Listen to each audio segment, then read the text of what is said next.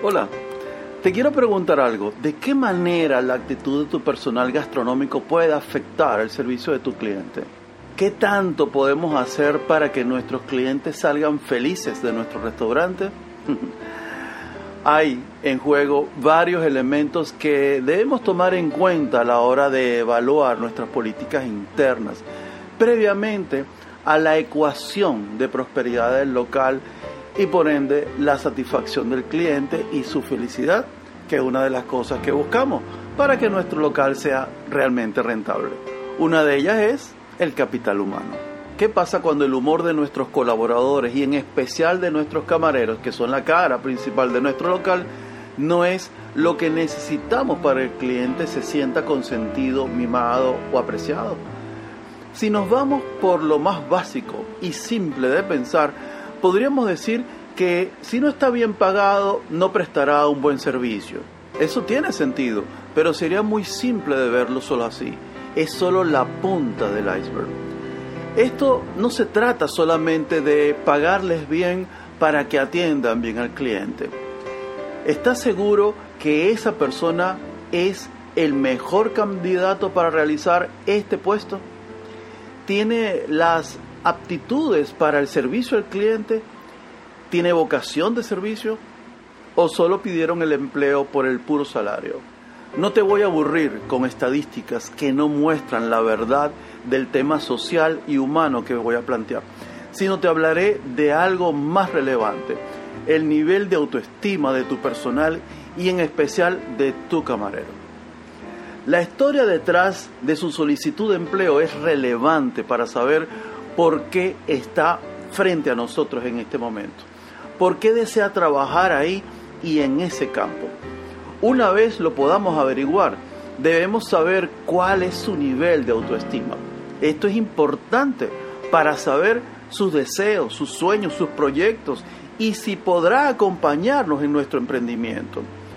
Cuando yo reclutaba candidatos para el restaurante, profundizaba en lo que había más allá del currículum. A veces lo veía por encima y prefería brindarle un café y tener una conversación que me mostrara el personaje, desde, desde lo social, desde lo humano y familiar. Muchos venían victimizados, otros eran arrogantes, todos, pero había humildes, deseando solo trabajar e incluso aprender. Escuchaba muchas historias y todas valiosas e importantes, pero ¿cuál se ajustaba a nuestro perfil? ¿Quién podría dar lo mejor? Y más aún, ¿en quién podría confiar para poder sacar el diamante interior que muchas veces ni ellos sabían que poseían? Muchas veces pensamos que mejorando el salario de alguien sería suficiente para que realice un mejor desempeño laboral.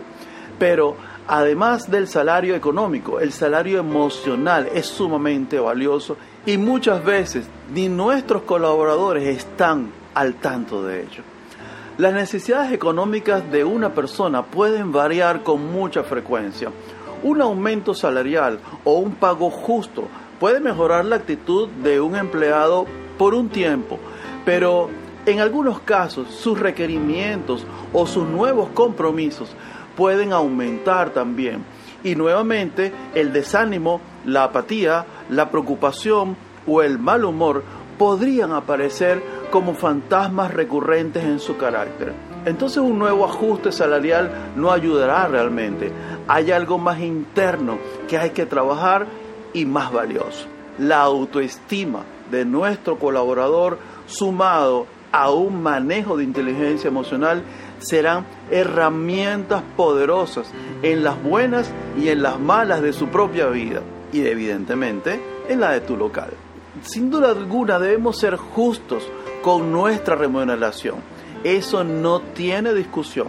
Evaluando experiencia, desempeño y logro de metas. Esto será también incentivo para nuestros colaboradores además del trato y la comunicación con la que podremos lograr empoderarlos, o lo que es lo mismo, agregar confianza en ellos mismos, que se sientan involucrados en la empresa y en nuestros logros y objetivos como marca. Es entonces cuando podrían hacer un buen uso de sus neuronas espejo las cuales están en todo ser humano y con las que nos podremos reír al ver a otros hacerlo o bostezar al ver a otros o sentirnos incómodos cuando otra persona está de mal humor.